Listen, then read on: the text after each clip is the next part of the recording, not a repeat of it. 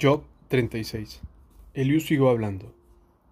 Déjame seguir y te mostraré la verdad, porque no he terminado de defender a Dios. Presentaré argumentos profundos a favor de la justicia de mi Creador. Estoy diciendo solamente la verdad, porque soy un hombre de gran conocimiento. Dios es poderoso, pero no desprecia a nadie. Él es poderoso tanto en fuerza como en entendimiento. No deja con vida a los malvados, pero hace justicia a los afligidos Nunca quita los ojos de los inocentes, sino que los pone en tronos en compañía de reyes y los exalta para siempre. Si están encadenados y atrapados en una red de dificultades, Él les muestra la causa y les hace ver sus pecados de soberbia. Él capta su atención y ordena que se aparten de la maldad. Si escuchan y obedecen a Dios, serán bendecidos con prosperidad por el resto de su vida. Todos sus años serán agradables. Pero si se niegan a escucharlo, cruzarán el río de la muerte, morirán por falta de entendimiento. Los incrédulos están llenos de resentimiento. Aun cuando Dios los castiga, se niegan a pedirle auxilio. Mueren en plena juventud, después de haber malgastado la vida en inmoralidad. Pero por medio del sufrimiento, Él rescata a los que sufren, pues captan su atención mediante la adversidad. Job, Dios está alejándote del peligro y te lleva a un lugar libre de angustia. Está poniendo tu mesa la mejor comida, pero te obsesiona saber si los incrédulos serán juzgados. No te preocupes, el juicio y la justicia prevalecerán. Ten cuidado, o la riqueza podrá seducirte. No dejes que el soborno te haga pecar. ¿Podrá toda la riqueza o podrán todos tus grandes esfuerzos protegerte de la angustia? No desees el amparo de la noche, porque allí es cuando la gente será destruida. Mantente en guardia, Apártate de lo malo, porque Dios envió este sufrimiento para protegerte de una vida de maldad. Eliú le recuerda a Job el poder de Dios. Mira, Dios es todopoderoso. ¿Quién es un maestro como él? Nadie puede indicarle lo que tiene que hacer, ni decirle has hecho mal. En cambio, glorifica tus obras poderosas, entonando canciones de alabanza. Todo el mundo ha visto esas cosas, aunque solo desde lejos. Mira, Dios es más grande de lo que podemos comprender. Sus años no se pueden contar. Él hace subir el vapor de agua y luego lo destila en lluvia. La lluvia se derrama desde las nubes y todos se benefician. ¿Quién puede comprender el despliegue de las nubes y el trueno que retumba desde los cielos? Mira cómo Dios extiende el relámpago a su alrededor y elimina las profundidades del mar. Por medio de esos actos poderosos, Él nutre a la gente, dándole comida en abundancia. Él llena sus manos de rayos y lanza cada uno a su objetivo. El trueno declara su presencia. La tormenta anuncia su enojo indignado. Job 37 Cuando pienso en esto, mi corazón late con fuerza. Tiembla dentro de mi pecho. Escucha con atención el estruendo de la voz de Dios cuando retumba de su boca. Resuena por todo el cielo y sus relámpagos brillan en todas direcciones. Después llega el rugido del trueno.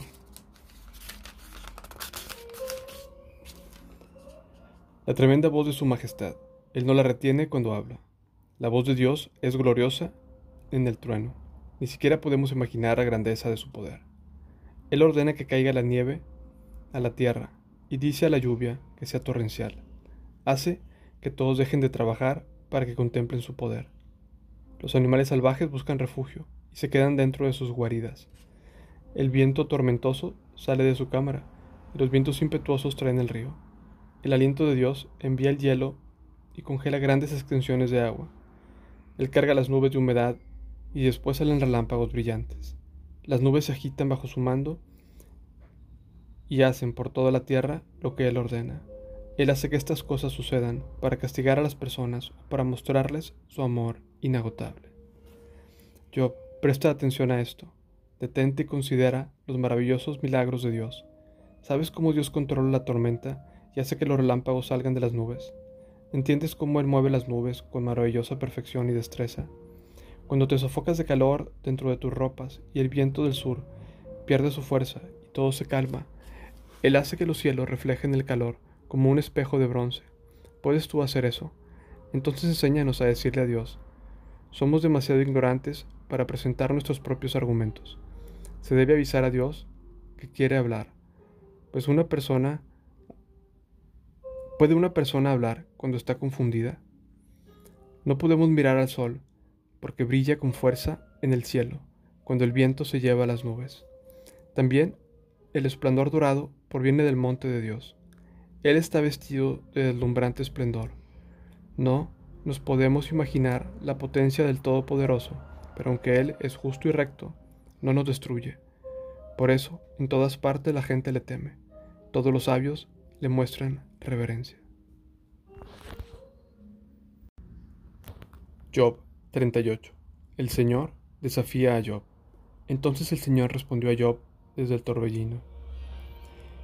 ¿Quién es este que pone en duda mi sabiduría con palabras tan ignorantes? Prepárate, muestra tu hombría, porque tengo algunas preguntas para ti y tendrás que contestarlas. ¿Dónde estabas tú cuando puse los cimientos de la tierra? Dímelo, ya que sabes tanto. ¿Quién decidió sus dimensiones y extendió la cinta de medir? ¿Qué sostiene los cimientos y quién puso tu piedra principal? Mientras las estrellas de la mañana cantaban a coro y todos los ángeles gritaban de alegría. ¿Quién contuvo el mar dentro de sus límites, cuando brotó del viento y cuando lo vestí de nubes y lo envolví en densa oscuridad? pues lo encerré detrás de portones con rejas y puse límite a sus orillas. Dije, de aquí no pasarás, aquí se detendrán tus orgullosas olas. ¿Alguna vez has ordenado que aparezca la mañana o has causado que el amanecer se levante por el oriente? ¿Has hecho que la luz del día se extienda hasta los confines de la tierra para poner fin a la perversidad de la noche? A medida que la luz se aproxima, la tierra va tomando forma, como el barro bajo un sello. Se viste de brillantes colores, la luz molesta a los malvados y detiene el brazo que se levanta para hacer violencia. ¿Has explorado las fuentes donde nacen los mares? ¿Has recorrido sus profundidades? ¿Sabes dónde se encuentran las puertas de la muerte? ¿Has visto las puertas de la absoluta penumbra? ¿Tienes idea de la magnitud de la tierra? Dímelo si es que lo sabes. ¿De dónde viene la luz y a dónde va la oscuridad? ¿Puedes llevar cada una a su hogar? ¿Sabes cómo llegar allí? Pero claro, ya conoces todo esto pues naciste antes que todo fuera creado y tienes muchísima experiencia. ¿Has visitado los depósitos de la nieve o has visto dónde se guarda el granizo? Los he reservado como armas para el tiempo de angustia, para el día de la batalla y de la guerra. ¿Dónde está el camino hacia la fuente de luz? ¿Dónde está el hogar del viento del oriente?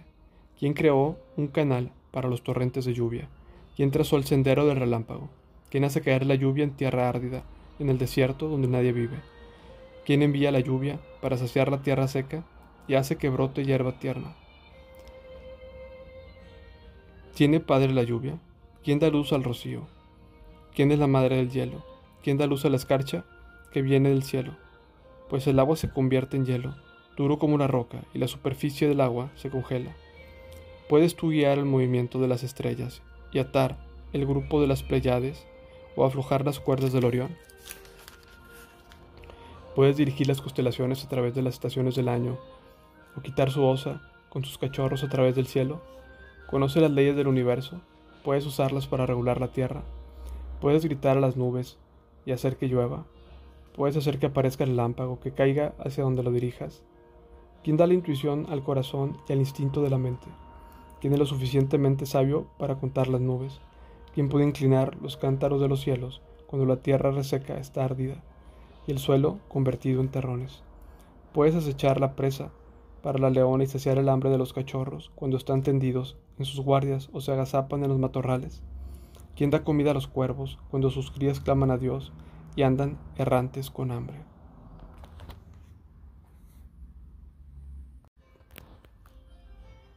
Job 39. El Señor continúa su desafío. ¿Sabes cuándo dan a luz las cabras salvajes? ¿Has visto nacer a los ciervos en su ambiente natural? ¿Sabes cuántos meses llevan las crías en su vientre? ¿Eres consciente del momento del parto? Se agachan para dar a luz y tienen sus crías. Estas crecen en el campo abierto y luego se van del hogar para no regresar. ¿Quién le da libertad al burro salvaje? ¿Quién desató sus cuerdas? Yo lo puse en el desierto. Su hogar es la tierra baldía. Detesta el ruido de la ciudad y no tiene arriero que le grite. Las montañas son su pastizal donde busca cada brisa de hierba. ¿Acaso aceptará el buey salvaje ser domado? ¿Pasará la noche en su establo? ¿Puedes enganchar un buey salvaje a un arado? ¿Acaso arará un campo para ti? Teniendo en cuenta su fuerza, ¿podrás confiar en él? ¿Puedes irte y confiar que el buey haga su trabajo? ¿Podrás controlar? ¿Podrás contar con él para que traiga el grano a tu casa y lo ponga en tu campo de trillar? El avestruz agita sus alas con ostentación. Por eso, pero éstas no pueden competir con el plumaje de la cigüeña. El avestruz pone sus huevos en la tierra y deja que se calienten en el polvo. No le preocupa que alguien los aplaste o que un animal salvaje los destruya. Trata con dureza a sus polluelos como si no fueran suyos. No le importa si mueren, porque Dios no le dio sabiduría ni le dio entendimiento. Pero siempre que se levanta para correr, le gana al jinete con el caballo más veloz. Diste la fuerza al caballo o adornaste su cuello con largas crines. Le diste la capacidad de saltar como una langosta. Su majestuoso resoplido es aterrador. Patea la tierra y se alegra de su fuerza cuando se lanza a la batalla. Se ríe del miedo y no tiene temor. No huye de la espada. Se oye el sonido de las flechas golpeando y brillan las lanzas y las jabalinas. Patea el suelo con furia y se lanza a la batalla cuando suena el cuerno de carnero. Resopla el sonido del cuerno, percibe la batalla a lo lejos, se estremece bajo las órdenes del capitán y el ruido de la batalla. Es tu sabiduría que hace que el halcón hace vuelo y extienda sus alas hacia el sur. Es por tu mandato que el águila se eleva y yace a su nido en las cumbres. Vive en los acantilados y tiene su hogar en las rocas lejanas y escarpadas. Desde ahí acecha su presa vigilándola con ojos penetrantes. Sus crías engullen sangre. Donde hay un cadáver, allí los encontrarás. Job 40 Entonces el Señor le dijo a Job, ¿todavía quieres discutir con el Todopoderoso? Tú criticas a Dios, pero ¿tiene las respuestas? Job responde al Señor. Entonces Job respondió al Señor, no soy nada, ¿cómo podría yo encontrar las respuestas? Me taparé la boca con la mano, ya hablé demasiado, no tengo más que decir. El Señor desafía otra vez a Job. Luego el Señor respondió a Job desde el trovellino. Prepárate, muestra tu hombría, porque tengo algunas preguntas para ti y tendrás que contestarlas. ¿Pondrás en duda mi justicia y me condenarás solamente por probar que tienes razón? ¿Acaso eres tan fuerte como Dios? ¿Puedes tronar tu voz con la suya? Bien, vístete de tu gloria y esplendor, de tu honor y majestad. Da rienda suelta a tu enojo y deja que se derrame contra los orgullosos. Humíllalos con una mirada, pisa a los malvados allí donde están entierralos en el polvo, enciarlos en el mundo de los muertos. Entonces hasta yo te elogiaría, porque tu propia fuerza te podría salvar. Echa un vistazo a Behemoth, a quien hice, al igual que a ti. Come hierba como un buey. Mira qué fuertes son sus lomos y sus músculos en su vientre. Su rabo es tan fuerte como un cedro. Los tendones de sus muslos se entrelazan.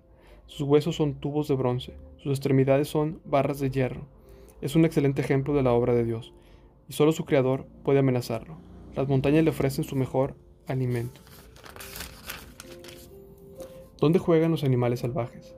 Se tienden bajo los lotos donde los juncos del plátano lo esconden. Las plantas de loto le dan sombra, entre los sauces junto al arroyo.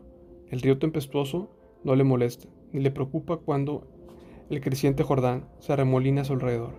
Nadie puede sorprenderlo con la guardia baja, ni ponerle un aro en la nariz para llevárselo.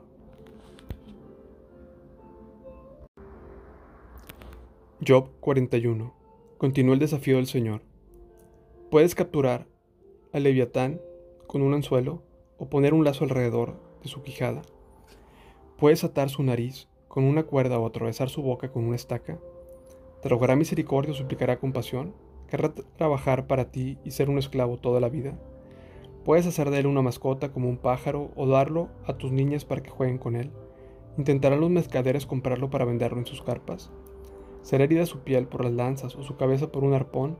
Si le pones la mano encima te dará una batalla que no olvidarás. No volverás a intentarlo. Es inútil tratar de capturarlo. El cazador que lo intente será derribado. Y como nadie se atreve a molestarlo, él a él, ¿quién podrá hacerme frente a mí? ¿Quién me ha dado algo para que tenga que pagárselo? Todo lo que hay debajo del cielo es mío. Quiero hacer hincapié en las extremidades del leviatán su enorme fuerza y su apariencia tan llena de gracia. ¿Quién puede quitarle la piel y quién puede penetrar su doble capa de armadura. ¿Quién podría abrir sus mandíbulas a la fuerza? Sus dientes dan terror. Las escamas de su lomo son como hileras de escudos fuertemente selladas. Están tan apretadas que el aire no puede pasar entre ellas. Cada escama está fuertemente pegada a la siguiente, están entrelazadas y nada puede traspasarlas. Cuando estornuda, lanza destellos de luz, sus ojos son como el rojo amanecer, de su boca saltan relámpagos, destellan llamas de fuego, humo sale de sus narices, cuando el vapor de una olla calentada de fuego hecho de juncos. Su aliento podría encender el carbón, porque de su boca salen llamaradas. La tremenda fuerza del cuello de Leviatán infunde terror donde quiera que va. Su carne es dura y firme, no se puede traspasar. Su corazón es duro como la roca, duro como la piedra de molino. Cuando se levanta, los poderosos tienen miedo. El terror se apodera de ellos. No hay espada que pueda detenerlo, ni lanza, ni dardo, ni jabalina. El hierro no es más que paja para esa criatura. El bronce, madera podrida. Las flechas no lo hacen huir. Las piedras tiradas con onda son como trocitos de hierba. Los garrotes son como una brisa de hierba, y se ríe el silbido de las jabalinas. Su vientre está cubierto de escamas tan afiladas como el vidrio. Escabra en el suelo cuando se arrastra por el barro. El leviatán hace hervir el agua con su sacudimiento. Agita las profundidades como una olla de ungüento. Deja su estela agua reluciente, que hace que el mar parezca blanco. En la tierra es sin igual. Ninguna otra criatura es tan intrépida. De todas las criaturas es la más orgullosa. Es el rey de las bestias. Job 42. Job responde al Señor. Entonces Job respondió al Señor, Sé que todo lo puedes y que nadie puede detenerte. Tú preguntaste, ¿quién es quien pone en duda mi sabiduría con tanta ignorancia? Soy yo. Hablaba de cosas sobre las que no sabía nada. Cosas demasiado maravillosas para mí. Tú dijiste, escucha y yo hablaré. Tengo algunas preguntas para ti y tendrás que contestarlas. Hasta ahora solo había oído de ti pero ahora he visto con mis propios ojos. Me retracto de todo lo que dije, y me siento en polvo y ceniza en señal de arrepentimiento. En conclusión, el Señor bendice a Job. Después de que el Señor terminó de hablar con Job, le dijo a Elifaz, el temanita, estoy enojado contigo y con tus amigos porque no hablaron con exactitud acerca de mí, como lo hizo mi siervo Job. Así que tomen siete toros y siete carneros, vayan a mi siervo Job y ofrezcan una ofrenda quemada por ustedes mismos. Mi siervo yo orará, y yo aceptaré la oración a favor de ustedes. No los trataré como se merecen, a pesar de no haber hablado de mí con exactitud, como lo hizo mi siervo yo. Así que Elifaz, el temanita, Bildad, el suita y Sofar, el naamatita, hicieron lo que el Señor les mandó, y el Señor aceptó la oración de Job. Cuando Job oró por sus amigos, el Señor le restauró su bienestar. Es más, el Señor le dio el doble de lo que antes tenía. Entonces, todos sus hermanos, hermanas anteriores y amigos vinieron y festejaron con él a su casa. Lo consolaron y lo alentaron por todas las pruebas que el Señor había enviado en su contra, y cada uno de ellos le regaló dinero y un anillo de oro. Así que el Señor bendijo a Job en la segunda mitad de su vida aún más que al principio, pues ahora tenía catorce mil ovejas, seis mil camellos, mil yuntas de bueyes y mil burras. Además, dio a Job otros siete hijos y tres hijas. Llamó a su primera hija Gemina, a la segunda Cesia, a la tercera Keren Hapuk. En toda la tierra no había mujeres tan bellas como las hijas de Job, y su padre les dejó una herencia en su testamento junto con sus hermanos. Después de esto, Job vivió 140 años y pudo ver cuatro generaciones de sus hijos y nietos. Luego murió siendo muy anciano después de vivir una vida larga y plena.